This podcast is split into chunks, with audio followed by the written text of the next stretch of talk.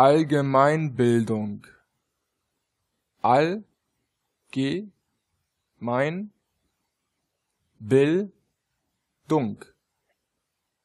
Allgemeinbildung.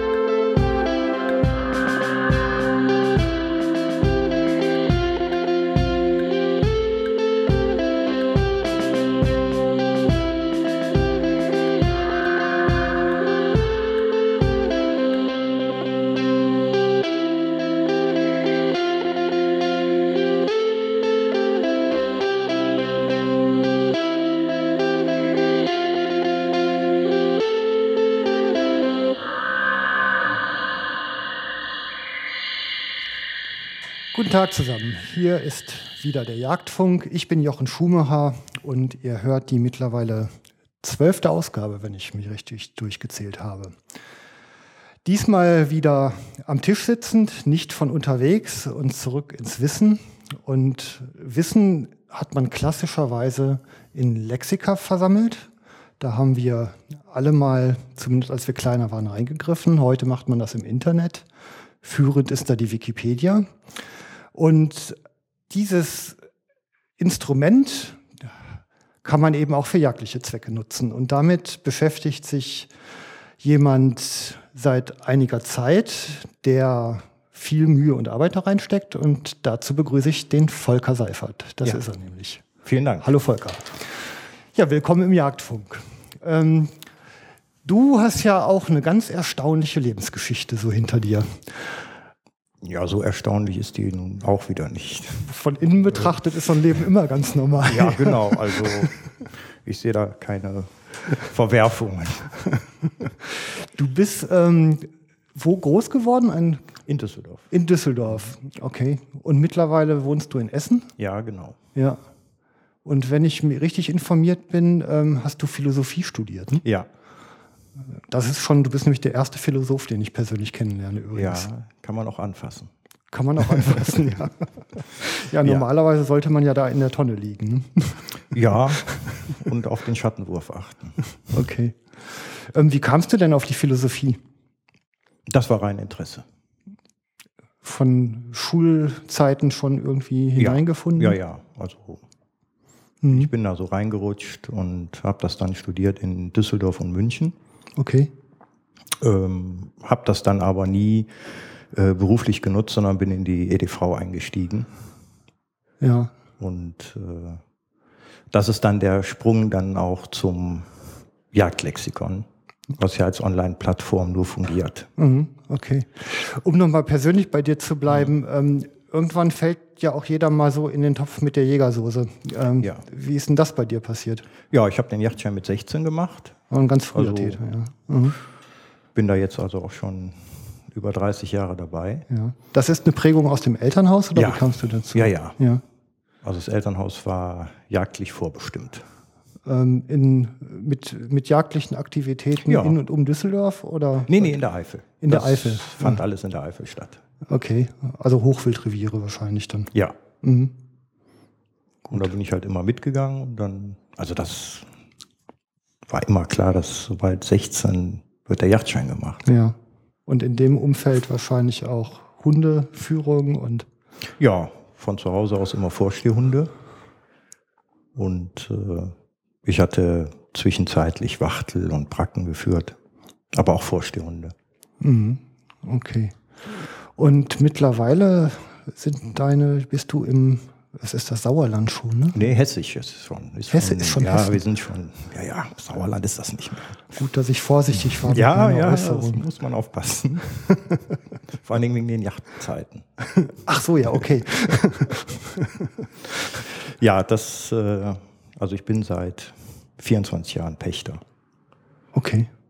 Und in der Zeit wahrscheinlich dann auch alles hoch und runter erlebt, ne? was der Jagdalltag so hergibt. Ja. Mhm. Okay. Also vorher, während äh, Schule und Studium, äh, habe ich mich mehr mit äh, Jagdreisen und dem elterlichen Revier beschäftigt und dann, sobald es ging, sich selbstständig gemacht. Ein Nestflüchter. Ein, ein Nestflüchter, genau. Super. Ähm, ja, jagdliche Themen in ein Lexikon zu fassen, äh, da steckt wahrscheinlich auch ein tiefer Schmerz hinter, oder? Ein tiefer Schmerz nicht, aber eine Erfahrung aus Wikipedia. Also ich habe sehr schnell Wikipedia für mich entdeckt und äh, habe da auch äh, mitgearbeitet, tue ich immer noch, äh, für äh, in den Themenbereichen äh, Musik und Geisteswissenschaften. Okay. Und äh, aber irgendwann bin ich dann auch Anfang der 2000er Jahre auf jachtliche Themen gestoßen und habe da auch redaktionell dran gearbeitet. Da fiel mir dann sehr schnell auf, dass eine, man könnte sagen, Zensur stattgefunden hat. Äh, also gewisse Beschreibungen oder Abbildungen wurden, waren in Wikipedia nicht erwünscht. Mhm. Und äh, da ich der Meinung bin, die Jagd lässt sich, man kann die Sache nicht nur schönreden. Es ist nun mal ein blutiges Handwerk. Mhm. Und, ähm, ja, und dann habe ich mir gedacht, ja, Wikipedia ist jetzt auch nicht äh, ein Wunderwerk, das kann man auch nachmachen und habe dann einfach ähm, erstmal als Fingerübung äh, ein solches Programm für mich geschrieben. Mhm.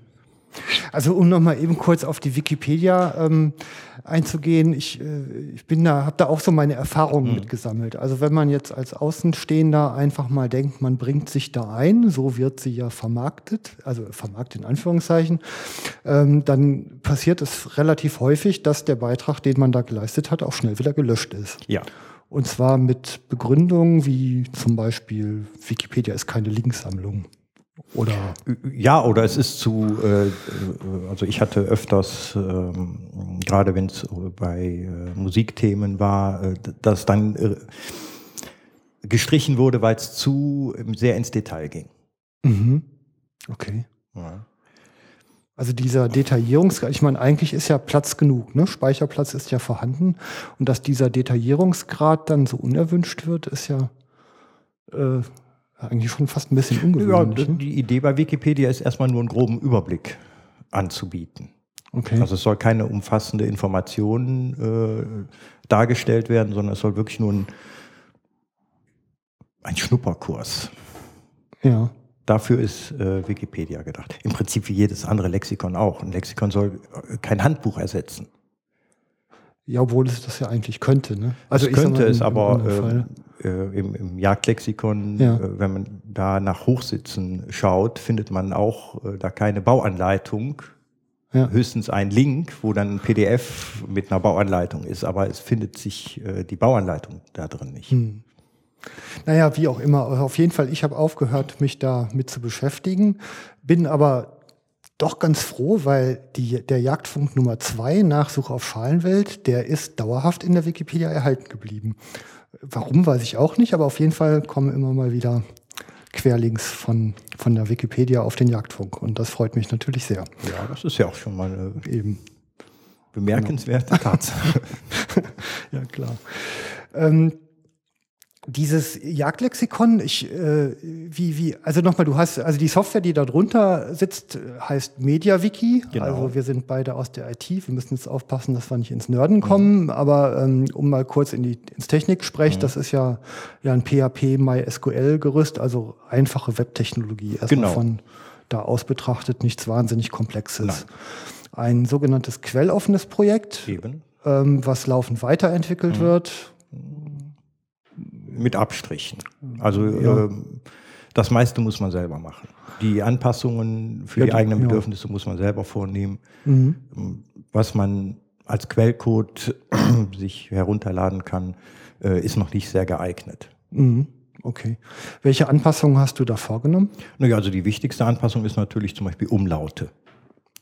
Ach stimmt, die kann er nicht. Die, Die kann er nämlich nicht. von die Codierung einstellen. Ne? Und ähm, am Design habe ich äh, kaum Veränderungen vorgenommen. Das habe ich immer vor, da mal ein bisschen dran zu drehen, aber die Zeit geht ins Land und es passiert da nichts. Mhm. Ich finde auch jetzt erstmal die Inhalte wichtiger als das Äußere. Ja. Also funktioniert erstmal, wird auf einem normalen Webserver betrieben und so wird sich der Hauptteil deiner Arbeit ja auf die Inhalte konzentrieren. Genau. Wo ich auch immer wieder staune, weil wenn ich eine Sendung hier veröffentliche, dann dauert es meistens nur ein paar Tage und dann findet sich die neue Sendung auch in, in, im Jagdlexikon wieder. Ja,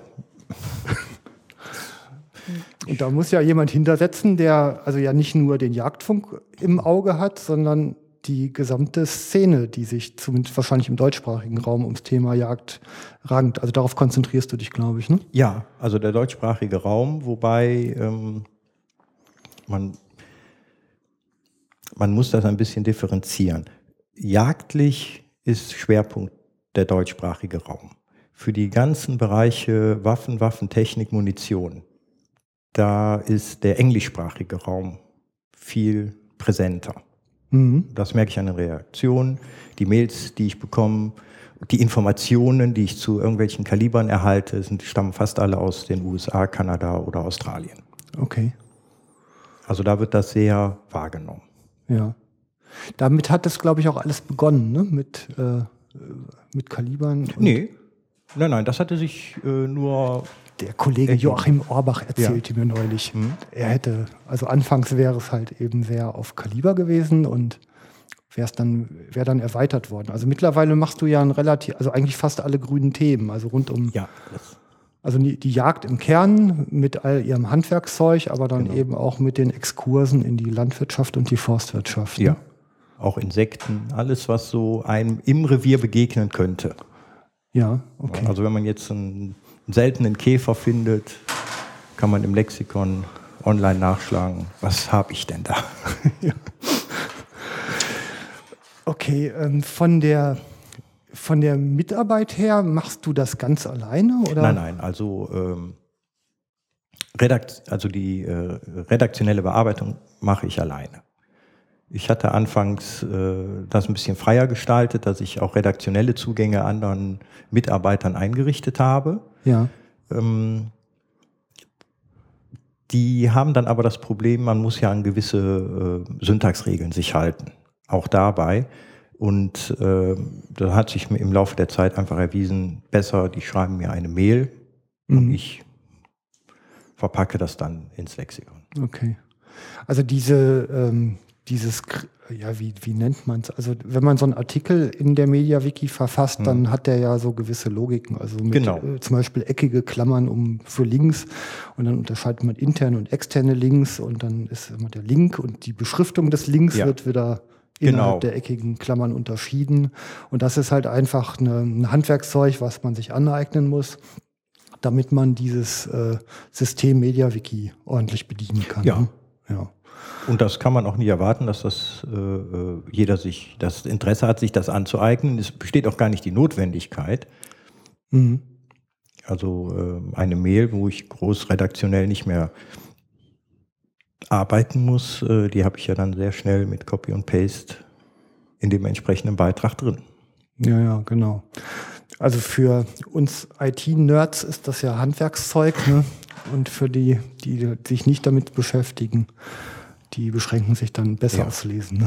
Ist schon so. Und der Schwerpunkt, ähm, das kommt drauf an, äh, wer gerade engagiert zuarbeitet.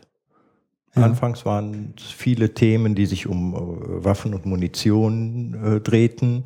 Äh, das verlagerte sich so vor zwei Jahren dann auf äh, das Jagdhundewesen, Jagdgebrauchshundewesen, Prüfungswesen, die Zuchtvereine, die Jagdgebrauchshundvereine, diese ganzen Informationen. Und was ich halt zugetragen bekomme und was dann auch überprüfbar ist an Informationen, der Beitrag entsteht dann halt.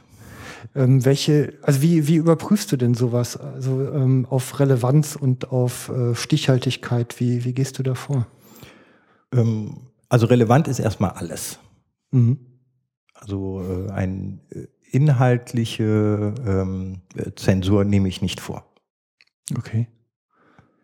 Ähm, und dass ich damit auch äh, mit diesem Vorgehen richtig liege, äh, sehe ich, wenn ich mir die, ich kann ja abrufen, über welche Suchbegriffe aufs Lexikon zugegriffen wurde. Mhm.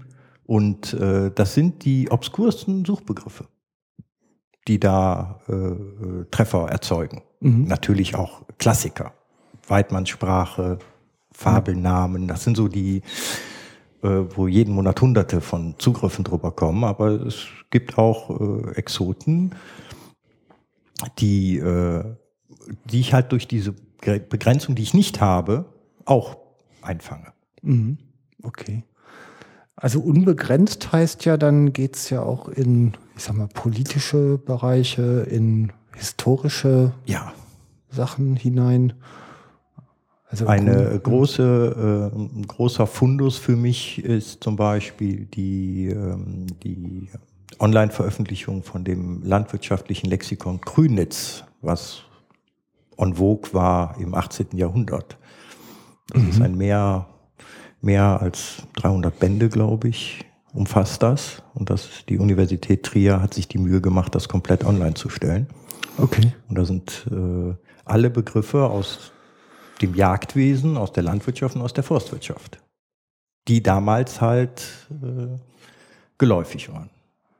Okay, und ja, teilweise wahrscheinlich auch heute noch gebräuchlich, oder? Die heute noch gebräuchlich sind und ähm, wir haben ja gerade in der Weidmannssprache durch äh, Frevert in den 30er Jahren eine Vereinheitlichung fest, mhm. müssen wir feststellen.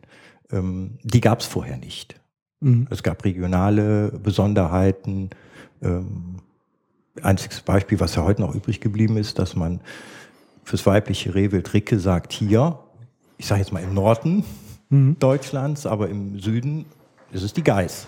Und das mhm. ist eigentlich der einzige Unterschied, die noch, der äh, einzige Unterschied, der noch äh, geläufig ist. Ja, der Freistaat Bayern hat ein, einige eigene Regeln. Ne? Ja, aber gut, da gehört Österreich bei. Und, ähm, aber diese, ähm, wir haben da ein, wir haben einen Sprachverlust dadurch schon erfahren, einen bedeutenden, würde ich sogar sagen. Okay. Also äh, das, was so als Traditionsgut von der Jägerschaft vorne weggetragen wird. Wir haben eine Weidmannssprache, die Jahrhunderte alt ist. Hm. Die ist sehr amputiert. Ja, da war das Dritte Reich ja tätig. Ne? Also naja, ich möchte das jetzt nicht da ins Dritte Reich. Das, es war einfach mal, ein, das war ein Gedanke, der so um 1900 ja schon aufgetreten ist, eine Vereinheitlichung mhm. äh, in der Sprache da vorzunehmen. Und der Frevert hat einfach Gunst der Stunde genutzt und das äh, dann eingetütet. Ja, also ich komme deshalb drauf, weil ich ähm, aus einem Nachlass ähm, das jagdliche Brauchtum vom Frevert in der zweiten Auflage mit Erscheinungsdatum 1936 mhm. habe. Also du sagtest ja auch 30er. Und ähm, auf dem Cover ist halt eben der, der Hirsch, der eigentlich das Kreuz zwischen den Geweihstangen, da ist ein Hakenkreuz dazwischen. Ähm, Inhaltlich, wenn man es liest, ist wenig Braunes dabei. Aber so hier und da wird dem natürlich auch Rechnung getragen. Ne? Das ist dann schon so. Wenn man was finden möchte, ja. findet man was. Also diese Vereinheitlichung, die da stattgefunden hat, ich sag mal, die ist ja in vielen Bereichen, also dafür braucht es ja auch nichts Politisches. Nein. Das kann die Wirtschaft ja auch ganz gut. Wir trinken ja auch weltweit Coca-Cola. Ja. ja. Also ähm, ich stelle aber schon fest, gerade wenn man den ähm, Sprachgebrauch mhm. und äh, tradiert, ist er ja, äh, also die Weidmannssprache schriftlich tradiert, finden wir das erste Mal im 12. Jahrhundert äh, in dem Epos Tristan und Isolde. Okay. Äh, da finden wir zum ersten Mal ausführlich äh, jagdliche Handlungen beschrieben. Mhm ähm, zum Beispiel das Aufbrechen von Wild. Ja. Und zwar es gibt da ein ganzes Kapitel nur der Unterschied, wie wird Wild in Franken, im Frankenreich aufgebrochen und wie in Deutschland. okay. Das ist, kommt, glaube ich, in der Oper nicht mehr vor. Ich, äh, ich Aber in dem gerade- Roman zumindest ist es noch vorhanden. Und ähm, das, wenn ich mich recht erinnere, das erste äh, Lexikon über die Weidmannssprache ist aus dem 16. Jahrhundert in Mainz erschienen, Ja. von einem Amtsschreiber. Äh, da war das interessant, die Begründung, warum er das überhaupt geschrieben hat, und zwar, damit seine Kollegen wissen, worüber man jetzt spricht wenn in Akten äh, der und der Begriff auftaucht, was das denn jetzt bedeutet, Ja. außerhalb der Jagd. Okay. Ja, dieser Fachjargon, ja stimmt, also ich meine, haben ja viele Berufsgruppen auch einen eigenen Fachjargon und ähm, den für Außenstehende erschließbar zu machen, ist ja eigentlich ein honoriges Vorhaben. Ja, also für Außenstehende äh, erschließbar machen. Den Ansatz habe ich gar nicht. Ähm, also ich bemühe mich ja auch, wenn ähm, ich bei Nichtjägern mich mit, mit Nichtjägern unterhalte, dann erspare ich mir die Weidmannssprache. Hm. Es ist unhöflich, dann äh, mit äh, so einem gehabenen Getue daherzukommen. Hm. Ja, manchmal rutscht das einem so raus. Das rutscht einem so raus, ja, aber dann Ja. muss man sich auch mal ein bisschen zügeln und, und äh, einholen. genau. Klar. Echt, ne? Mhm. Ja, ich fand irgendwie, ich, äh, also ich selber bin eigentlich erst durch deinen Eintrag darauf aufmerksam geworden, als ich in meiner Webstatistik auf einmal, ähm, naja, Quelle des Zugriffs eben de- deutsches Jagdlexikon wiederfand. Und wenn man sich so drin bewegt, man kommt ja schon so von Holz auf Stock. Ne? Also Ja. ist der, der einzelne Eintrag ist manchmal sehr schmal, da ist dann wenig drin. Ähm, aber wenn man dann so weitergeht, dann entdeckt man dann auf einmal Einträge, die wirklich sehr, sehr reichhaltig sind. Wie viele Begriffe sind denn überhaupt im Moment drin? Und Ich meine, es wären jetzt 22.000. ja, okay, ja, das sammelt sich an. Wie lange, wann hast du damit begonnen? Ja, also online gestellt habe ich das erst äh, ziemlich genau vor zwei Jahren. Ist ja noch recht frisch. Dann. Ja, aber äh, dran arbeiten tue ich seit 2006. Mhm. Okay, ja, dann sammelt sich schon einiges an. Klar. Ne? Ja, diese Inhalte. Also wie, wie kommen, also wie, was sind denn die Nachrichtenquellen? Also sind das nur Zuschriften von außen oder ist es auch einfach so dein Gehen durch den Alltag, wo dir immer. Nö, das ist erstmal mein Gehen durch den Alltag. Also ich äh, komme Ja. auf äh, irgendeine Begrifflichkeit, die mir wahrscheinlich dann auch noch nicht geläufig ist. Ja. Und ähm, wenn ich dann die für mich geklärt habe, schlüssig geklärt habe, dann mit einem Beleg auch noch am besten, mit einer Belegstelle in der Ja. Literatur, äh, dann wandert das äh, ins Lexikon. Okay. Ja. Mhm. Also äh, preußischer Vorstehhund zum Beispiel sagte mir gar nichts. Mir jetzt auch nicht. Ja, das ist äh, Deutsch Kurzhaar, wenn er schwarz-weiß ist. Ach, echt? ja. Ja, stimmt. Fehlt eigentlich nur das, die, die preußische Flagge ist ja schwarz. Genau. Ne? Daher kommt es wahrscheinlich. Genau, und das war eine eigene Zuchtlinie bis in den 20er Jahren. Wurde auch im Zuchtbuch extra ausgewiesen. Mhm. Wusste ich noch nicht. Irre.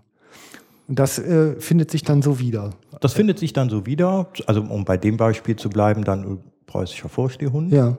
Das ist dann ein Beitrag, aber im Deutsch Kurzhaar wird das dann erwähnt, der Farbschlag schwarz-weiß wurde auch genannt. Okay. Ja, da. Da staunen wir. Ja, sind wahrscheinlich auch so viele kleine Anekdoten oder Geheimnisse, gewollte und ungewollte, ne, in den Geschichten. Gerade. Ja, Also, Also es, äh, die Quellenlage ist extremst dürftig, wenn man geht. Wenn man mehr äh, zurückgeht als 1880, wird es ganz dünn. Da wird die Luft ganz dünn mit Quellen. ja. Also, und das kann man sehr gut festmachen, dann fingen ja erst richtig an, die Jagdzeitschriften populär zu werden. Was da vorher als Jagdzeitschrift fun fungierte, das waren Forst, äh, Mitteilungsblätter, wo das vielleicht mal eine Rolle spielte. Also es ist ja auch eine Zeit äh, mit der, also korrigiere mich, korrigier mich ähm, mit, mit der Revolution von 1848 äh, kam ja das Jagdrecht vom Adel in bürgerliche Hand. Und naja, es ging an Grund und Boden über. Es ging an, also, also wurde da und war dann ja meistens von Bauern ausgeübt. Ja, aber sehr, wurde ja dann sehr schnell, also die ersten Maßnahmen 1848 waren ja wirklich, äh, das Jagdrecht liegt am Grund und Boden. Ja. Das heißt, wenn ich eine Parzelle habe von 30 Quadratmetern und da ist ein Hase, dann habe ich als Parzelleninhaber das Recht, den Hasen zu erbeuten. Ähm, das wurde aber sehr schnell, hat man eingesehen, dass das nicht funktioniert, weil der Wildbestand wurde ja binnen Monaten, also gezehntet kann man das nicht mehr nennen. Das war ja ein Massaker, was da stattfand in den deutschen Landen. Und mhm. äh, man fing sehr schnell an, und zwar schon äh, im, ab Beginn 1849 äh, in Verordnungen und dann auch in Gesetzen Mindestgrößen zu veranschlagen. Die heute noch geläufigen 75 Hektar für die Eigenjacht, mhm. das war eine damals äh, übliche Größe.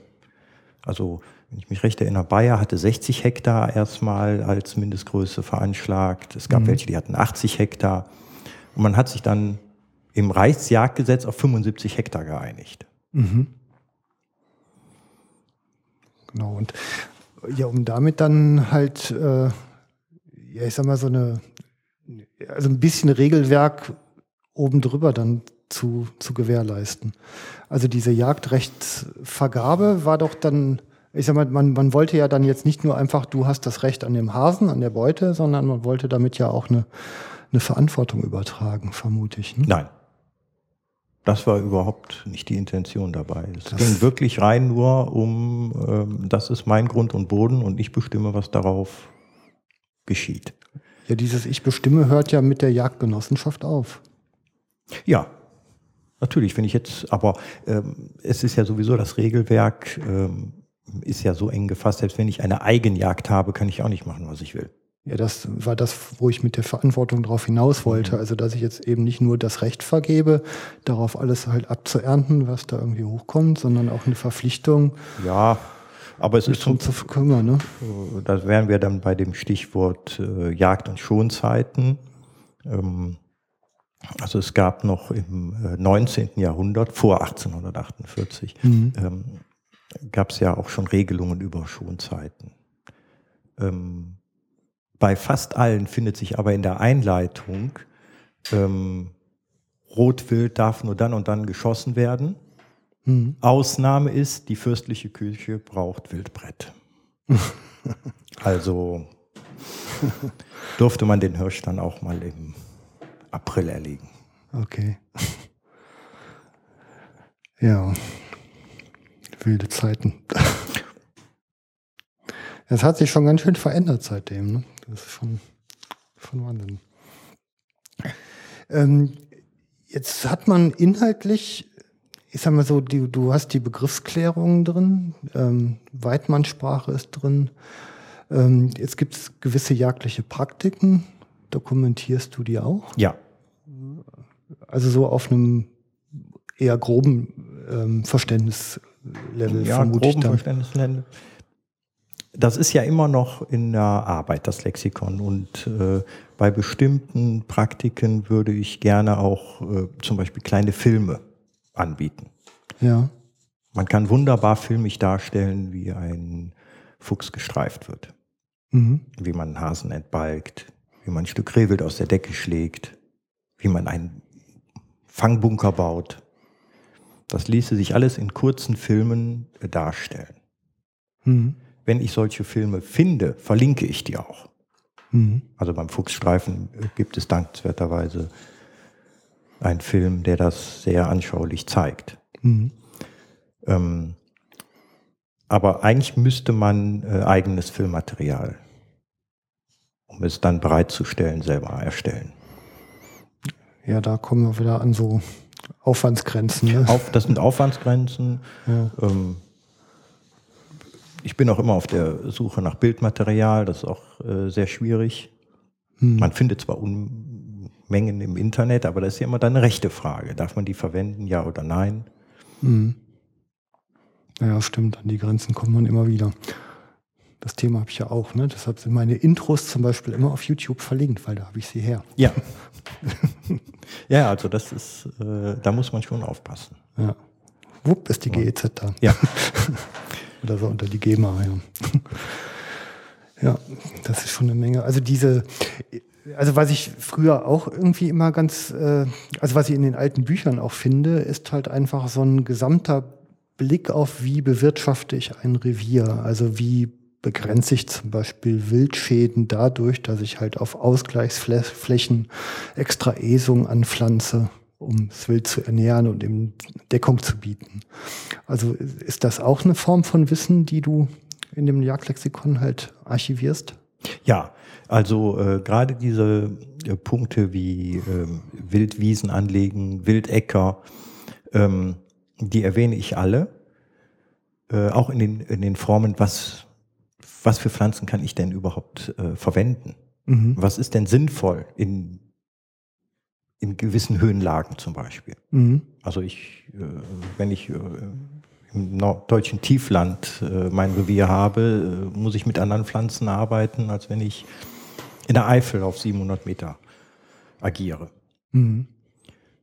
Ähm, ich habe dann auch so Sonderformen wie Bindseilinseln für die Bienen. Mhm. Ähm, dieser äh, im weitesten Rahmen äh, fällt das alles unter den Begriff äh, Naturschutz. Mhm.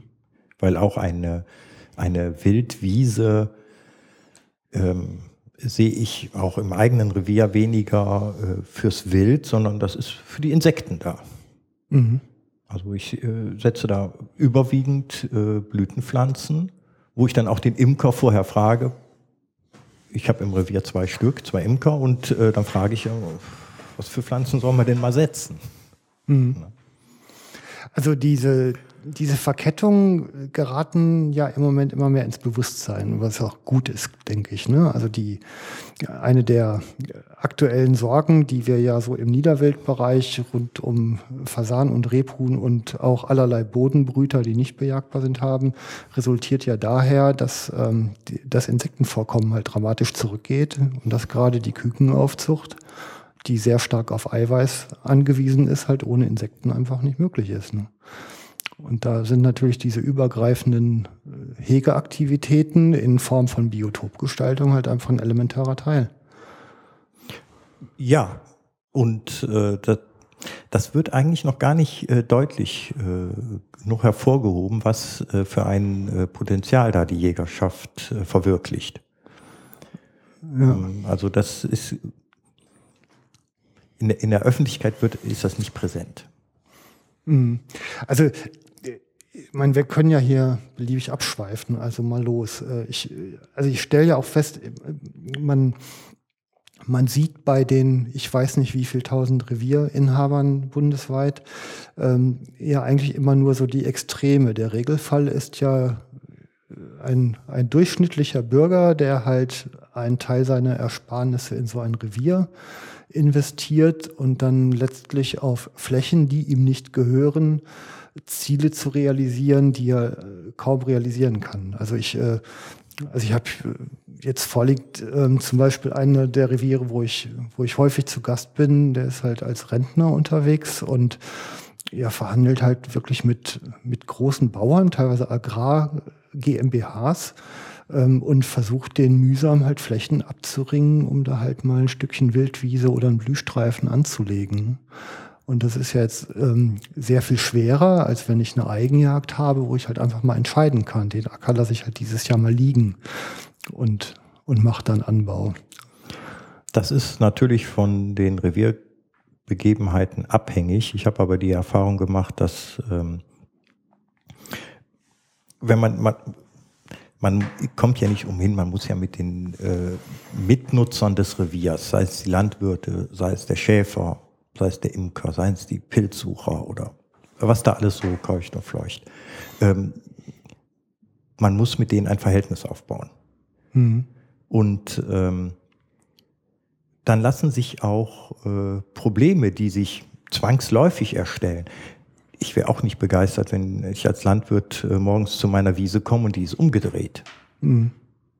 Ja, klar. Wenn ich dann aber äh, den Jagdpächter persönlich kenne, im besten Fall mit dem schon das eine oder andere Bier getrunken habe, äh, dann gehe ich damit anders um. Mhm. Und genauso äh, kann ich äh, einen Landwirt ansprechen und den bitten, mir da zehn Meter Streifen zur Verfügung zu stellen. Mhm. Ja, was bisweilen vorkommt. Ne? Ja, man, man muss halt immer über die Sachen reden. Mhm. Ja. Dann finden sich schon Möglichkeiten. Ähm, Im Moment bewegt sich ja in der, in der Jagdszene auch eine Menge in Sachen Initiativen und Gesetzgebung. Also ähm, was sich dann zum Beispiel auch bei dir wiederfindet, sind solche Aktionen wie 1000 Hörner, die da in Düsseldorf liefen. Ähm, wie, also ich sag mal, es ist ja jetzt eigentlich nicht das, was man so klassisch als Wissen bezeichnet, das ist ja eher Zeitgeschichte. Und äh, inwieweit dokumentierst du das denn im Jagdlexikon? Also ich dokumentiere das, ich kommentiere das aber nicht. Habe ich mich verdrückt ausgekehrt? Ich halte es, äh, ich halte es fest, weil es Ja. hat diese Aktion gegeben. Ja. Ähm, wie die zu bewerten ist, das steht mir gar nicht zu. Aber das ist eine Form von Öffentlichkeitsarbeit gewesen. Mhm. Oder ist eine Form. Ich weiß ja nicht, ob die Gruppierung nochmal äh, in irgendeiner Form aktiv wird. Mhm. Ähm, aber es ist erwähnenswert. Mhm. Also das äh, ist, steht dann alles wieder unter dem Schlagwort, dass ich keine Begrenzung setze. Okay. thematisch. Wenn etwas stattgefunden hat oder etwas ist. Es, ich erwähne auch Sachen, die geplant waren und nicht ähm, durchgeführt wurden. Mhm. Oder Entwicklungen, ähm, Patronen. Wie viele Patronen sind äh, experimentell geblieben? Mhm. Haben aber äh, trotzdem äh, erwähne ich sie, weil sie ja äh, in, anderen Kalibern aufgegangen sind. Mhm. Ja, sicherlich. Also sie sind ja immer so ein Teil der Evolution, also irgendeines Geschosses, Ja. was dann überlebt. Ja. Ja. Und man kann ja immer noch äh, auf, über so eine Hülse stolpern. ja. Ne? Wenn man Großvaters Truhen öffnet, vielleicht findet sich dann sowas. Und dann steht man dann da und sagt, ja, was ist denn das? Und dann googelt man, dann findet man zumindest den Hinweis, ja, das und das ist dann und dann Mhm. entwickelt worden. Mhm. Okay. Ähm, die hast du denn irgendwie an diese Plattform, also sag ich mal, neben inhaltlichen Wünschen wie, wie Filme und Dokumente, was von außen kommen, gibt es irgendwelche Features, die du dir so erträumen könntest, die so eine Plattform einfach anreichern könnten? Also ähm, es, äh, die Inhalte vertiefen, das ist jetzt eigentlich der Schwerpunkt. Mhm. Ähm, ob man da noch jetzt groß mehr in die Breite gehen kann, wage ich fast zu bezweifeln. Ich denke mal, fast alle Begriffe äh, sind da jetzt gefallen im Lexikon. Ähm, jetzt müssen die halt noch äh, äh, gefüllt werden. Mhm. Features technischer Art äh, wüsste ich keine. Also ich komme drauf, weil hier so in diesem kleinen Soziotop des Podcasting Ja.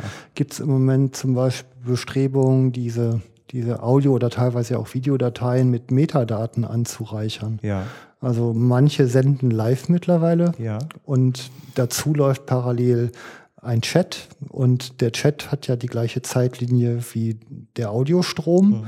und dass man quasi den Chat wie eine Tonspur dazu zimmert und dann halt eben auch wieder recherchierbar macht. Also dass man eben dieses eigentlich unstrukturierte digitalisierte Audiosignal mit Metadaten wieder erschließbar macht, um es halt eben zum Beispiel auch in Suchmaschinen zur Verfügung zu stellen. Also eine der kleineren Sachen sind ja hier auch die Kapitelmarken, was heute wieder komplett querschlagen wird. Das wird wieder nicht gehen, aber ähm, zumindest hat man die Möglichkeit, in diesen recht langen Aufnahmen dann immer wieder Punkte anzustreuen oder von von da aus wieder woanders hin zu verlinken, ja. Also und ich, ähm, ich sag mal, du hast ja im Grunde auch so eine so einen Topf voll voll Wissen, was irgendwie keine scharfen Grenzen hat und in sich eigentlich immer wieder neue Strukturen und Verlinkungen findet. ja. Also ähm, Es wäre ja vorstellbar, dass man oder dass ich anbiete, neben dem Lexikon äh, zum Beispiel ein Forum. Ja. In dem, wo andere dann äh, ihre Beiträge äh, schreiben könnten oder es zu Diskussionen kommt. Das ist aber, wie gesagt, eine Frage des Aufwandes, mhm. weil ein Forum muss administriert werden. Ja. Ähm, es ist ja kein geschlossener Bereich, es wäre ja immer alles öffentlich und da, da muss man allein, um rechtlich abgesichert zu sein, ja mhm. ständig präsent sein. Genau. Ähm, das Gleiche wäre bei einem Chat zu beachten. Ähm, was ich Mitte letzten Jahres gemacht habe, ich habe einen äh, Blog eröffnet unter jagdwissen.net, mhm. Wo ich äh, umfangreichere Beiträge hinterlege, die nicht ins Lexikon passen, mhm. aber äh, die das Lexikon äh, wo das Lexikon drauf verlinkt. Mhm. Und ähm, das wird auch gut angenommen. Okay. Also da sind jetzt vielleicht 30 Beiträge drin. Und äh, da, da, da sind dann mehr so, so Handlungsanweisungen. Nenn mal ein exponiertes Beispiel, was du da. Ja, so zum Beispiel hatte der Bernd Grever dafür einen, äh, einen, Beitrag geschrieben, wie der Jäger sich zu verhalten hat am Anschuss. Ja. Worauf der zu achten hat, ähm, mit entsprechendem Bildmaterial, was für Pirchzeichen findet man vor, was für Schlüsse kann man daraus ziehen. Mhm. Das passt nicht ins Lexikon. Unter welchem Begriff sollte man das nehmen? Aber es ist gut, dann unter Pirchzeichen im Lexikon einen Link auf diesen Beitrag zu haben. Okay. Mhm. Also so, dass ich das, dass das ineinander greifen kann. Ja, ja. Ja, unter dem Beitrag Pirchzeichen wird es nur geben, ja, Pirchzeichen sind dieses und jenes und das gibt es. Mhm. Okay. Ja, so äh, du, also du bist ja auch relativ viel in der Szene unterwegs. Ne? Ja. Also, ähm, äh, erzähl mal nur mal ein bisschen aus dem Bereich. Also ich, wir hatten ja ein paar Mal miteinander schon mal ausgiebiger telefoniert. Ähm, du bist ja teilweise auch auf internationalen ja, Konferenzen und Veranstaltungen. Ja. Ich glaube, ein Schwerpunkt bei dir ist auch die Öffentlichkeitsarbeit ne? rund um Jagd. Ja, das hat sich ergeben in den letzten Jahren. Ähm, also ich bin viel unterwegs in Österreich, Belgien, Frankreich. Und ähm, Österreich ist, also Frankreich ist eine, jagdlich eine ganz andere Welt. Mhm. Auch äh, was die Verbände ähm, und die Verbandsarbeit und die Stellung der Verbände äh, darstellt. Ja. Ähm, die Zusammenarbeit da untereinander ist eine ganz andere als in Deutschland äh, angenehm anders. Die, ähm, äh, es findet in Deutschland keine Koordination der Öffentlichkeitsarbeit statt. Was man eigentlich ja erwarten müsste von den Verbänden. Mhm. Seien es nun die Landesjagdverbände, dass die da äh, eine Führungsrolle übernehmen. Ähm, aber Führungsrolle verstanden jetzt als äh, äh, dass der Landesjagdverband eine Dienstleistung anbietet für die Vereine, die bei ihm wiederum Mitglied sind. Mhm. Für Gestaltung des Internetauftritts oder für Publikationen. Aber da gibt es ja keinen Ansprechpartner für. also ich beschreibe ja immer gerne, wie es geht. Ne? Ja. Beschreib mal, wie die Franzosen das machen. Ja, also die haben das ja, äh, in Frankreich ist es alles zentralisiert. Ja. Ähm, das fängt schon im äh, krasseste Beispiel ist das Hundewesen. Ja. Also äh, wenn in Deutschland ein, ein Wurf kommt, dann kommt von dem zuchtbuchführenden Verein jemand und nimmt diesen Wurf auf. Das ist in Frankreich eine Stelle fürs ganze Land. Egal was für eine Rasse. Ja. Und der sagt dann am Schluss, ja, wir, das ist die und die Rasse. Der legt das fest. Okay. Ja. Weil in Frankreich ist das auch ein bisschen mit den Farbschlägen, dann ne, haben die eine andere Rassenbezeichnung. Äh, es ist nicht so klar abgegrenzt. Mhm. Ja. Ähm, in äh, Deutschland ist es viel klein-klein. Also es wird gerne an untere Organisationseinheiten verwiesen. Mhm. Äh, ja, das machen die schon. Und dann wundert man sich, wenn irgendetwas aus dem Ufer läuft. Also, ähm, aber für die Öffentlichkeitsarbeit, es gibt keine zentrale, äh, kein Angebot einer zentralen Anlaufstelle. Ja. Wenn ich jetzt als Verein einen Flyer verfassen möchte oder eine Pressemitteilung verfassen möchte, weil ich irgendeine Aktivität habe, weil ich eine Pfostenshow habe oder ähm, weil ich eine Revierbegehung anbiete als Hegering, ähm, da habe ich keinen Ansprechpartner, der mich an die Hand nimmt und sagt, ja, so und so muss das gemacht werden. Mhm. Darauf hast du zu achten. Oder noch bestenfalls, gib mir die Information, ich mach's. Mhm. Internetauftritte. Wie viele äh, Vereine äh, im jagdlichen Bereich haben noch keinen Internetauftritt oder einen nicht, ich muss das vorsichtig ausdrücken, also einen nicht im Internet gerechten Auftritt. Wenn ich mhm. eine Internetseite äh, mir anschaue und da steht letzte Aktualisierung November 2009, da frage ich mich, lebt dieser Verein noch? ja. Im Zweifelsfall fürchte ich ja. An der Herz-Lungen-Maschine. ähm, also so viele, äh, unglaublich viele Aktivitäten ähm, werden durchgeführt, aber nicht publiziert. Ja. Ich äh, kann das auch verstehen. Äh, es ist schwierig in einer äh, nicht jagdlichen Presse, Tagespresse oder Wochenpresse oder in einem Magazin irgendein jagdliches Thema reinzubekommen. Es sei denn, man benimmt sich daneben, dann ist man natürlich sofort auf der Bildzeitung, Seite 1. Aber äh, ansonsten ist es schwer. Ähm, was aber nicht äh, einen hindern soll, da äh, die Bretter zu bohren.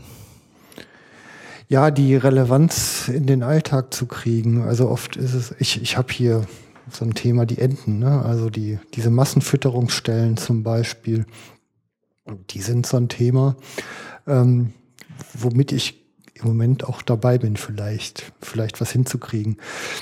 Also man hat so, ich sag mal, diese, dieses Zusammenwirken ist etwas, was in den Köpfen nicht mehr vorhanden ist. Also diese Reduktion auf den grausamen Akt der Tötung, den man auch nicht leugnen kann, ist natürlich etwas, mit dem man es in die Hitliste schafft.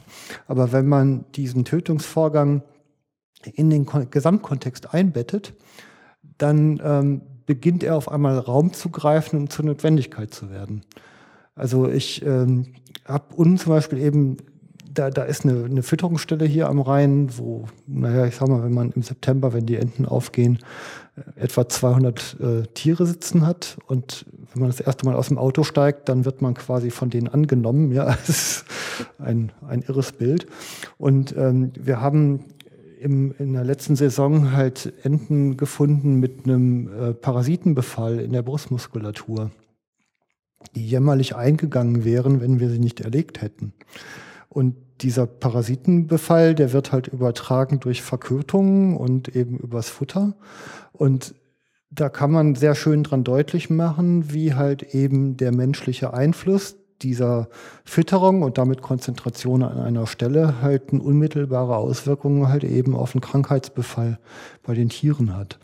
Und das sind dann halt schon Sachen in einer Gesellschaft, die ja im Moment immer affiner wird für das Thema Natur, wo man halt einfach mal Verkettungen und Zusammenhänge darstellen kann. Und das kann man, denke ich, sehr viel mehr und intensiver nutzen, weil solche Zusammenhänge gibt es an vielen Stellen. Also wie ja zum Beispiel auch die Tollwut, die quasi ausgerottet ist, durch Reude und Staub ersetzt wird. Ja, also ähm, ich sage ja immer, wenn solange man nicht mit ähm, ideologischen Vorurteilen konfrontiert wird, äh, kann man die Jagd wunderbar argumentativ vertreten. Wenn es natürlich zu einer politischen Frage wird, wie wir jetzt in Nordrhein-Westfalen erleben, Schliefanlage ja oder nein. Und dann jemand von politischer Seite schon andeutet, wir wollen das einfach nicht. Da braucht man nicht mehr argumentieren. Ja gut, aber die interessieren sich ja inhaltlich nicht. Dann eben.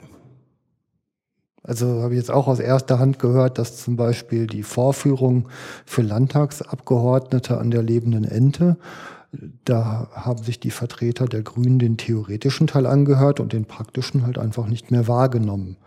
Und ich meine, wenn man sich inhaltlich nicht damit beschäftigt, wie man dann qualifizierte Urteile darüber abgeben kann und die Geschicke lenkt, das ist dann natürlich rätselhaft.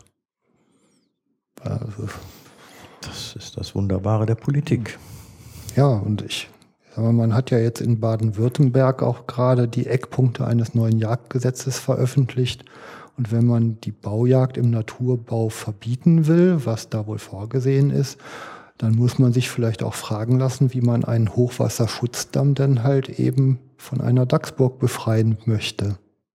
Ja, also oder dem Volk halt die Überflutung erklären, die daraus resultieren kann. Das sind ja Fragen, die sich anschließen. Und äh, ich meine, das ist ja eben, Jagd ist ja eben nicht nur das, was der MDR Blutsport genannt hat, ja, obwohl es vielleicht auch hier und da mal ein Ausleben des Jagdtriebes sicher auch Freude, aber es ist ja auch eine, ein Dienst an der Öffentlichkeit und zwar ehrenamtlich in vielen Stellen. Und ich wundere mich oft, warum darüber nicht mehr und auch mit stolzer Brust gesprochen wird. Also ich mich erfüllt es mit Stolz. Ja, also für äh, 95 Prozent der Jagdscheininhaber ist die Jagd eine Freizeitbeschäftigung. Das äh, muss man ja mal festhalten. Wir haben Berufsjäger und wir haben Förster und die Förster, für die Förster ist es auch zum Großteil Freizeitbeschäftigung. Dienstzeit ist es bei den wenigsten. Ähm also wenn jemand noch nie, das hört sich immer despektierlich an, diese, wenn es so heißt, ja, die naturferne Bevölkerung. Ich weiß nicht, was darunter zu verstehen ist, aber wenn jemand noch nicht in Berührung gekommen ist mit der Jagd, ähm, dann äh, kann ich Vorbehalte und Vorurteile durchaus nachvollziehen. Ähm, was aber umso mehr ja nur dafür spricht, äh, da äh, argumentativ ähm, denjenigen da abzuholen, wo er steht. Ja, natürlich, das ist sicher. Ähm, hm. Und das heißt nicht in Gutsherrenart auftreten. Ne? Also das, hm. äh, die Zeiten sind vorbei. Ich sehe die, die Gefahr auch zurzeit nicht mehr. Also äh, gängig ist es nicht mehr dieses Modell. Hm. Ähm, aber die Notwendigkeit der Jagd, wenn die in der Bevölkerung stärker deutlich wird, dann ist auch politisch schwerer dagegen äh, vorzugehen. Mhm. Die Jagd hat aber keine, ähm, die Jagdgegner sind sehr aktiv, die sind sehr laut, die sind sehr präsent. Mhm. Das ist ja aber ein verschwindend geringer Teil der Bevölkerung.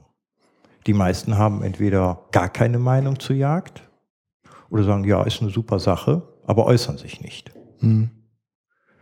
Und äh, wir reden, auch die, die Jagdscheininhaber sind in Deutschland eine Minderheit. Ja, sicherlich. Also wenn aber die Mehrheit der Bevölkerung davon überzeugt ist, dass Jagd positiv ist, dann wird auch politisch da nicht mehr dran gegangen. Mhm. Ja, eigentlich ist ja erstaunlich wenig dran gegangen worden bisher. Ne? Also im Moment tut sich zwar eine Menge. Also es ist in den letzten Jahren durch die Veränderungen der Landesjagdgesetze ähm, oder die angestrebten Veränderungen, die zum Teil ja gar nicht eingetreten sind, äh, ist das bei den Jägern ein sehr präsentes Thema. Mhm. Viel gravierender fand ich aber die Einschnitte, die vor 20 Jahren begonnen haben, äh, in der Forsthaltung gegenüber, die, gegenüber Wild und gegenüber Jagd. Ja. Also ähm, wir hatten, der Name Frevert ist schon mal gefallen. Sein letzter äh, Amtssitz war ja in, im äh, Nordschwarzwald. Mhm. Äh, und da wurde ihm ja dann am Schluss äh, vorgehalten, er hätte da einen Rotwildzoo äh, hochgezogen. Ja. Äh, ja, jetzt haben wir da gerade in diesen Revieren Baden-Württembergs das Gegenteil. Mhm. Da soll man jetzt mal versuchen, Rotwild zu jagen. Mhm. Also das ist nicht genug äh, aufgegriffen worden. Diese, ja, diese Thematik, das ist äh, eigentlich an der Jägerschaft vorbeigelaufen. Mhm. Und wir brauchen nicht, gar nicht so weit zu gehen ähm, in Rheinland-Pfalz, wie da mit dem Rotwild umgegangen wird. Das ist äh, politisch vielleicht gewollt, sicherlich sogar gewollt. Äh, konkret, erläutern mal eben kurz. Ja, also das, äh, äh, Schalenwild wird vom, äh, von der Forstverwaltung als äh, Störenfried betrachtet. Also ähm, stört den Wuchs. Stört den Wuchs, kostet Geld, weg damit. Welche, du, welche Motive siehst du dahinter? Also da, äh, da äh, sehe ich das nur, das sind rein finanzielle Überlegungen, die da eine Rolle spielen. Also ich muss nicht, ich muss ähm, junge Kulturen nicht gattern und ich brauche weniger Setzlinge kaufen. Ja, und ich kriege den Wald hoch. Mhm. Ja. Ich höre ähm, an anderen Stellen manchmal, dass man mittlerweile schon, ähm, ich sag mal, Wanderarbeiter durch den Forst schickt, um halt äh, wieder zu lichten, damit die einzelne Pflanze genug Licht kriegt, um wieder hochzukommen. Ja gut, aber das ist ja ein übliches forstliches Vorgehen.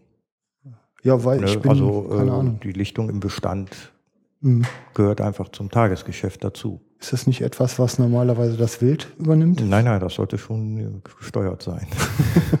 okay. Schon. Nee, nee, also äh, dem Wild würde ich das nicht überlassen. nein, aber äh, man pendelt dazwischen extrem. Ja. Ähm, es gibt Reviere, äh, die haben wirklich, oder Reviere nicht, also es gibt Regionen, äh, da haben wir definitiv einen Überbestand an Wild. Mhm. Das kann man auch nicht schönreden. Es ist herrlich, wenn man in so einem Revier dann draußen sitzt und sieht dann an einem Abend drei reife Hirsche an sich vorbeiziehen. Ähm, dem Wald tut das nicht gut. Mhm. Das muss man auch sagen. Mhm. Aber äh, das ist ein, ein, ein Abwägen von Interessen. Und wenn eine Seite die Überhand gewinnt, in dem gewählten Beispiel, ich, ich möchte ja jetzt hier die Forstverwaltung auf Gottes auf keinen Fall äh, verteufeln, ähm, aber die Forstfraktion war bis vor 30 Jahren ähm, eigentlich ein Garant für äh, jagdliches Wesen. Mhm. Und das ist heute auf gar keinen Fall mehr. Mhm. Also äh, deswegen habe ich äh, vorhin ja auch schon mal äh, gesagt gehabt, die Förster, auch die sind Freizeitjäger. Mhm.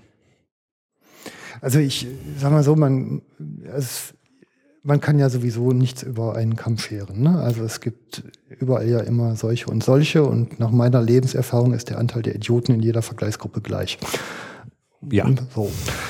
Und ähm, man also ich, ich versuche ja eigentlich auch hier immer so irgendwie meine Lernkurve so ein bisschen zu äh, nachzuvollziehen und, und auch zu veröffentlichen. Ähm, ich denke nur so, wenn ich mir eine Wildart wie Rotwild angucke, die ja eigentlich ein Offenlandbewohner ist, ein Steppenbewohner und ähm, wir rufen halt, es ist der König der Wälder, dann ist ja offensichtlich schon mal was falsch. Und ich habe unlängst noch einen, einen NABU-Vertreter gehört, der gesagt hat, wenn alles denn noch Wildnis wäre, dann wäre Deutschland zu 80 Prozent von der Rotbuche bedeckt, was ich ja auch für ein Gerücht halte, weil unser heimisches, heimischer Rothirsch, der als Steppenwohner ist, ja dann keinen Lebensraum hätte. Also ich äh, sehe, also zum Beispiel Schälschäden durch Rotwild ist ja einfach auch nur eine Konsequenz dessen, dass der Kulturflüchter ähm, halt sich in die Wälder zurückzieht und da nicht keine andere Esung mehr vorfindet oder sich sonst wie beschäftigt. Also diese Zusammenhänge in diesem sehr dicht besiedelten Raum sind halt so diffizil im Auspendeln, erscheint es mir, dass der Raum eigentlich gar nicht mehr so wahnsinnig viel hergibt an manchen Stellen. Ne? Nee, also dann, und dann wird ja gerne ähm, der übrig gebliebene Flickenteppich wird dann versucht irgendwie zusammenzuhalten. Da ist ja so ein Stichwort diese Grünbrücken. Ja. Dann wird äh, verzweifelt versucht, äh, da noch etwas Natürlichkeit herzustellen, indem ich noch ein künstliches Gebilde ähm, präsentiere. Mhm. Ähm, also wir wollen jetzt hier keinen kulturpessimistischen Reiz reinbekommen. ähm, und äh, also gerade wenn man sich äh, jagdhistorisch beschäftigt, ähm, wenn man sich den, äh, nehmen wir mal die Eifel. Die Eifel als Beispiel vor 100 Jahren oder jetzt 120 Jahre, man muss ja immer ein bisschen die Zeit laufen lassen, ähm, da war die quasi entwaldet. Mhm. Das war Heidelandschaft. Ähm, und nachdem die Eifel dann preußisch wurde, äh, fingen die fleißigen preußischen Beamten an, oh, jetzt müssen wir aber hier mal wieder Wald hinbekommen und möglichst schnell, also nehmen wir den Franzosenbaum, die Fichte. Mhm. Die wächst halt schneller als die deutsche Buche. Äh, gesagt, getan. Umso verwunderlicher fand ich, dass vor einigen Wochen im Fernsehen äh, äh, ein Förster sich äh, quasi weinend in den deutschen Fichtenwald stellte und sagte, das haben wir den Jägern zu verdanken, weil äh, wir kriegen hier keinen Laubwald mehr hoch. die Vorgänger dieses Försters haben die Fichte dahin geschleppt und fleißig verbuddelt. Ja, also, also da war der Jäger nicht dran beteiligt. ja, ja, ich weiß, auf wen du anspielst, aber ähm, von dem Herrn hat sich, glaube ich, gerade gestern noch der sogar der ökologische Jagdverband distanziert. Also ja. Aussage. Also, äh, was ich damit sagen will, ist, es tut immer ganz gut, mal einen Blick zurückzuwerfen. Wie, wie sah es denn hier aus vor x Jahren? Mhm. Ähm, und das nicht mit dem Impetus, früher war alles besser. Also das auf gar keinen Fall. Wenn man mhm. sich, um wieder Eifel da als Beispiel zu nehmen, wenn man sich äh, frühe Fotografien äh, anguckt, das ist ein, ein jämmerliches Bild, was die Landschaft da abgibt. Mhm. Ähm,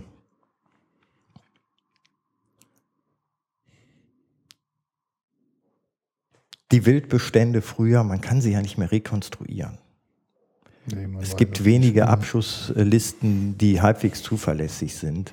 Ähm, da habe ich denn immer den Eindruck, äh, es gab früher erheblich mehr Rotwild und erheblich weniger Rehwild.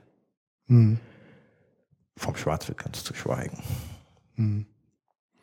Ja, ich sag mal, unterm Strich hat man auf jeden Fall immer gestaltete Landschaft. Immer. So, immer, ne? Also es gibt eigentlich keine Ausnahme. Also dieser, dieser Wildnisgedanke, der ja manchmal vordergründig wird, der ist eigentlich. Für Europa können wir den, vielleicht gibt es da noch im Osten Polen, äh, Naturwälder. Äh, ansonsten finden wir gestaltete Landschaft selbst in den äh, alpinen Regionen. Mhm. Ähm, nein, also äh, der Urwaldgedanke äh, für Deutschland, das ist auch ein Anachronismus, äh, wenn man sich da hinstellt, ein Naturpark errichtet Eifel in der Hoffnung, wir schaffen jetzt hier einen Urwald. Da wird kein Urwald geschaffen. Also besonders interessant ist ja noch, dass in dem Moment, wo der Nationalpark ausgerufen wird, die örtlichen Tourismusbüros halt gleich anfangen, diese Wildnis zu vermarkten und möglichst viele Leute dahin zu kriegen. Ja, natürlich. Und, ähm, das ist ein großer Zoo oder ein Bühnenbild, was da, mhm. aber ökologischen Wert ist da keiner zu finden. Ja. Vielleicht die eine oder andere Pflanze, die sich da wieder mal etwas mehr verbreitet. Kann durchaus sein, wäre dann auch sehr löblich. Aber, äh, aber wenn, äh, um wieder das Thema Geld aufzugreifen, äh, wenn die Forstverwaltung Nordrhein-Westfalen Geld braucht, dann wird auch ein Kahlschlag im Nationalpark durchgeführt. Ja, die Festmeterzahlen müssen gebracht werden. Ja, da ist man ja wohl etwas ähm, ambitionierte Verträge eingegangen, ne? was man so Ja, ich, äh, man kann ja alles durch vertragliche mhm. Regelungen rechtfertigen. Aber ähm, nein, man darf das nicht äh, jetzt äh, sich dahinstellen und sagen, ja, das ist das Problem und das und das ist die Lösung. Das haben wir nicht, diese Situation. Mhm. Wir haben die Situation, dass die Jagd nicht erst seit gestern. Also man kann sagen, äh, äh, in der Kritik steht die seit Ende, äh, also seit dem, seit dem Wieder, Wieder, Wiederaufnahme des Jagdrechtes, also 49, 50. Seitdem mhm. steht die kontinuierlich in der Kritik. Mhm. Das hat früher, 50er, 60er Jahre, 70er Jahre, ist das lockerflockig abgeperlt. Ähm, man hat aber nichts dagegen unternommen. Mhm. Äh, jetzt ist die Jagd nicht mehr so sattelfest. Und äh, jetzt äh, geht es dann an die Substanz. Da muss, äh, da muss eine Position bezogen werden. Hm. Ja, scheint Zeit zu werden. Ja, sonst, äh, man darf keinen Abgesang anstimmen, aber äh, es könnte durchaus sein, dass wir in zehn Jahren eine politische äh, Großwetterlage in Deutschland haben und dass dann die Jagd auf einmal weg ist. Mhm. Ja, ich sag mal, also die, das, das klingt immer so ein bisschen wie, also die Jagd um ihrer selbst willen, aber es ist halt eben, also wir hatten es vorhin schon mal gesagt, aber ich wiederhole es ja gerne. Ähm, es ist einfach eine, eine Erfordernis, die Jagd auszuüben, um vor allem die Artenvielfalt zu erhalten. Ja, also natürlich. das halte ich persönlich für das höchste Gut, um das es hier geht. Selbstverständlich. Aber das ist dann, äh, äh, das sind dann nur noch graduelle Fragen, die zu klären sind. Man kann dann sagen, okay, es muss ein Mindestmaß an Jagd muss ausgeübt werden, beauftragen wir Berufsjäger. Durchaus äh, vorstellbar. Ja, also gut, dann wird es ja immerhin noch stattfinden. Also ich, also mir klingelt noch der Satz in den Ohren, ich habe da mit einem NABU-Vertreter gesprochen, der hat den tollen Satz gesagt, wir haben die Verantwortung für die Rotbuche übernommen. Und ähm, ich meine, wir, also ich, ich, aber ich kenne die Strukturen dieser Verbände jetzt nicht sehr gut von innen und ich kenne auch die Kompetenzen nicht sehr gut, die sich da miteinander versammeln. Aber ich äh, merke auf diesen ganzen Gesprächen innerhalb der Jagdszene, wie viel Wissen da vorhanden ist und wie wenig es kommuniziert wird. Ja, das, das fällt mir aber, immer sehr deutlich auf. Das ist, äh, das ist aber leicht nachzuvollziehen. Wenn ich Vertreter äh, einer Naturschutzorganisation bin, wobei die Jagdverbände ja gerne sagen, anerkannter Naturschutzverein. Aber ich äh, nehmen wir mal diese ganz originären NABU, Bund, was es da so alles gibt. Ja. Ähm, da bin ich per se schon mal Sympathieträger, wenn ich sagen kann, ich gehöre zur Blümchenpolizei. Mhm. Ich achte darauf, dass das Stiefmütterchen hier in Frieden welken kann. Ohne Eingriff und nicht abgepflückt wird. Ähm, und ich kümmere mich darum, dass ein Bachlauf renaturiert wird. Tut die Jägerschaft auch. Aber ähm, der Jägerschaft wird immer unterstellt, ja, die haben ja einen Hintergedanken. Die Mhm. machen den Bachlauf ja nur gerade, äh, also ungerade, der wird hier renaturiert, äh, um ähm, einen Wildschwein mehr zu erlegen, das sich dann da suhlt. Ja. Ja, das wird äh, unterstellt. Egal, was für eine Aktivität man macht. Man kann sich um die Fledermaus kümmern. Da kriegt bestimmt jemand noch ein Szenario hergestellt, ja, warum das gerade dazu führt.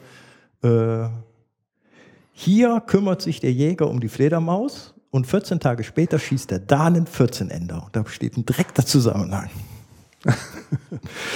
ja es Ähm, ist aber doch auch nicht verwerflich, ein Wildschwein schießen zu wollen. Nein, nein, auf gar keinen Fall. Aber ähm, den Naturschutzverbänden, diesen originären Naturschutzverbänden, wird kein Hintergedanke unterstellt. Da wird einfach gesagt, nee, die machen das einfach, weil die das gut finden. Die, die finden es gut, dass es hier viele Fledermäuse gibt. Und die finden es gut, dass da ein Stiefmütterchen wächst. Den Politikern kommt das natürlich sehr genehm. Die lassen sich dann lieber mit einem Vertreter oder einem namhaften Vertreter der NABU ablichten, Mhm. und halten gemeinschaftlich einen Regenschirm über das Stiefmütterchen, ähm, als mit zwei Weidmännern, die mit Gummistiefeln und Spaten am Bach stehen. Mhm. Ja, es gibt bessere Bilder. Werbefläche. Ja, Ah. da kann ich die Politiker auch verstehen. Naja. Ja, es ist, äh, das ist einfach ein Sympathieträger. Ob das, äh, dass das fachlich äh, zweifelhaft ist, ist ja keine Frage. Kennst du einen Jäger, den man richtig nett findet? Ja, mich.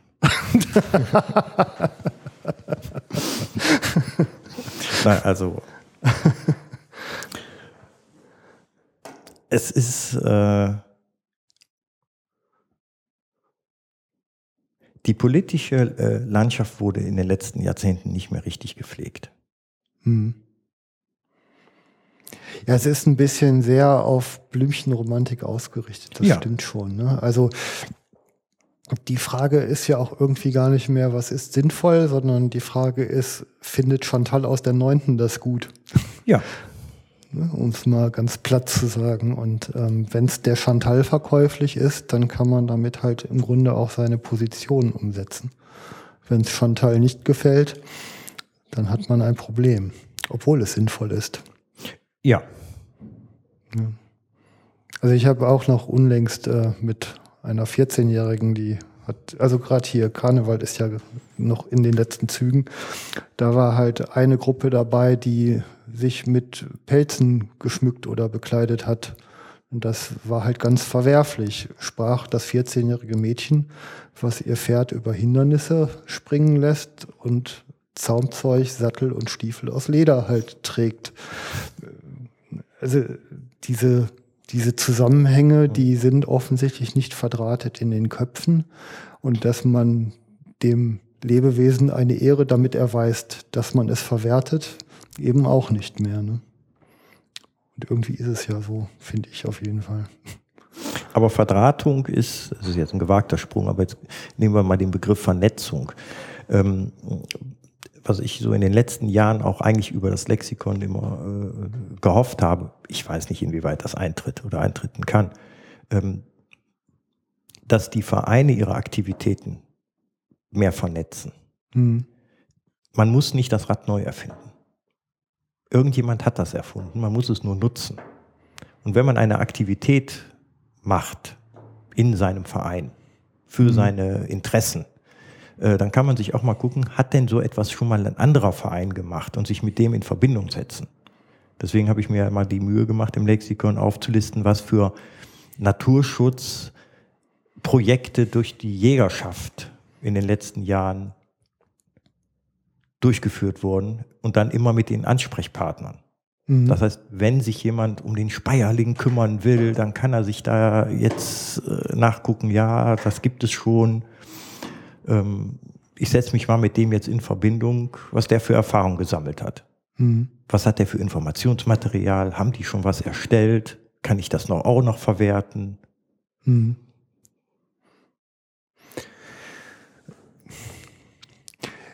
Also ich habe ähnliches mal probiert und ähm, also ging konkret um, ich wollte einen kleinen Flyer haben für Hundehalter, wo halt ein einfach ein Bewusstsein für Wildtiere entsteht, obwohl man sie nicht sieht.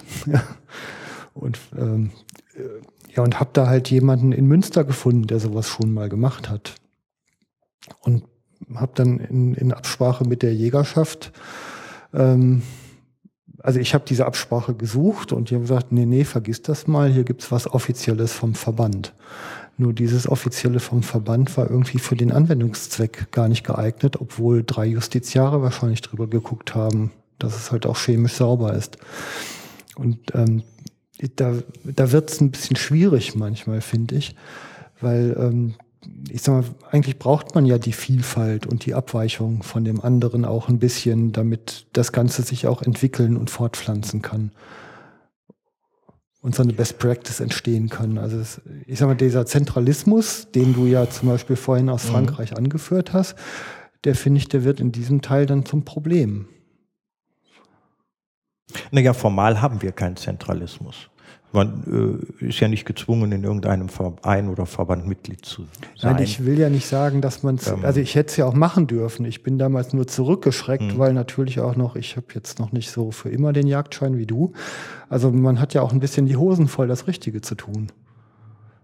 Und ja, aber aus dieser äh, äh, vorsichtigen Haltung heraus, ich könnte etwas falsch machen, äh, oder ich könnte damit jetzt jemandem auf die Füße treten, äh, da muss man ein Stück weit Abstand von nehmen. Weil wenn man nicht äh, es anfängt und anstößt, passiert da nie etwas.